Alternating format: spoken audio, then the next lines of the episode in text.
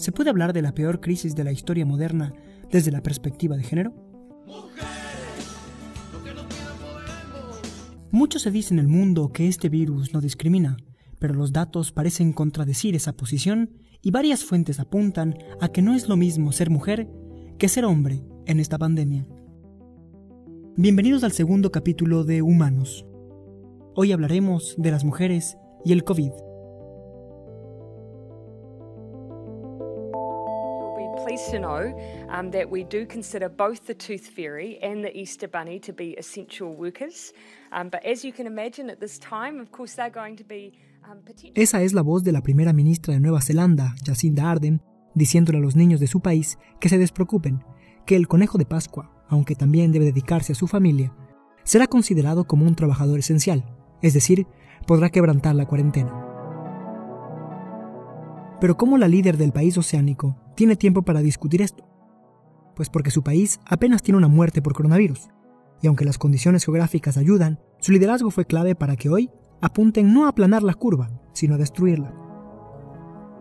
Pero no es un caso aislado. Tsai Ing-wen, líder de Taiwán, tuvo condiciones aún más complejas por la cercanía con China, pero el país asiático ha enfrentado tan bien la pandemia que ya se prepara para exportar mascarillas de ayuda a América y Europa. A ello se suma Angela Merkel. La canciller alemana gobierna en un país con un alto índice de contagios, pero a diferencia de muchos de sus vecinos, con un bajo índice de mortalidad. Merkel, de paso, tiene un doctorado en química cuántica. Dinamarca, Finlandia o Hong Kong son territorios que se suman a esa dinámica, que celebra el rol de la mujer como líder. Pero, ¿a qué se debe? ¿Está acaso la mujer genéticamente mejor preparada? Creemos que quizás tiene que ver con las exigencias, que son más altas para ellas que para los hombres, lo que no excluye que hay lideresas incapaces de gobernar con estas condiciones. La mujer además tiene un papel importante no solo en la búsqueda de la cura del virus, sino en la primera fila de la batalla anticipado Julia Colodny. Bueno, Julia, ¿de qué se trata? Contanos. Bueno, bajo la premisa de que las crisis no impactan de igual manera en todos los géneros, la ONU Mujeres elaboró un informe en el cual se hace primeramente un diagnóstico y luego se insta a los distintos gobiernos a actuar sobre esas desigualdades con medidas específicas. En lo que respecta al diagnóstico, dice el informe, las mujeres estamos en la primera línea de batalla, en este caso en la lucha contra el coronavirus. ¿Qué significa esto? Que la gran mayoría de las enfermeras, enfermeros, cuidadoras, etcétera, son mujeres, con lo cual se encuentran eh, expuestas a un riesgo mayor, tanto físico como emocional. También habla de eso el informe. Respecto, por otro lado, de. Pero a pesar de ello, las mujeres tienen índices menores de contagio.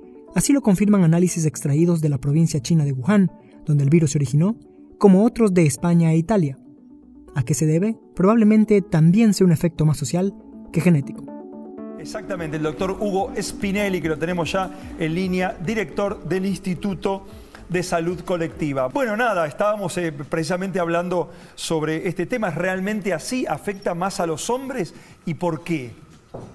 Bueno, las estadísticas demuestran que sí, que la afecta más a los hombres. El por qué no se sabe, pero los, es una vieja pregunta sin respuesta.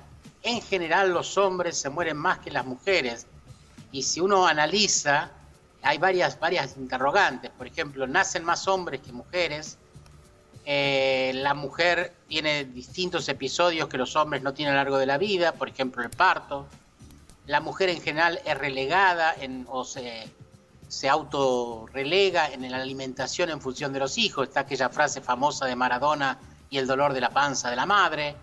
Eh, la, madre la mujer es eh, en una estructura patriarcal limitada, sufre violencia, eh, cobra menos sueldo, sin embargo sobrevive y tiene mayor sobrevida que los hombres.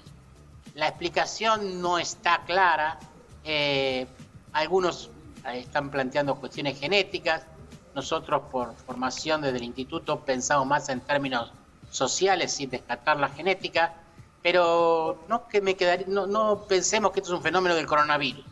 Es un fenómeno de las formas de enfermar y de morir que tienen las personas y las mujeres aparecen como que se mueren, sobreviven más que los hombres, en, la vida misma.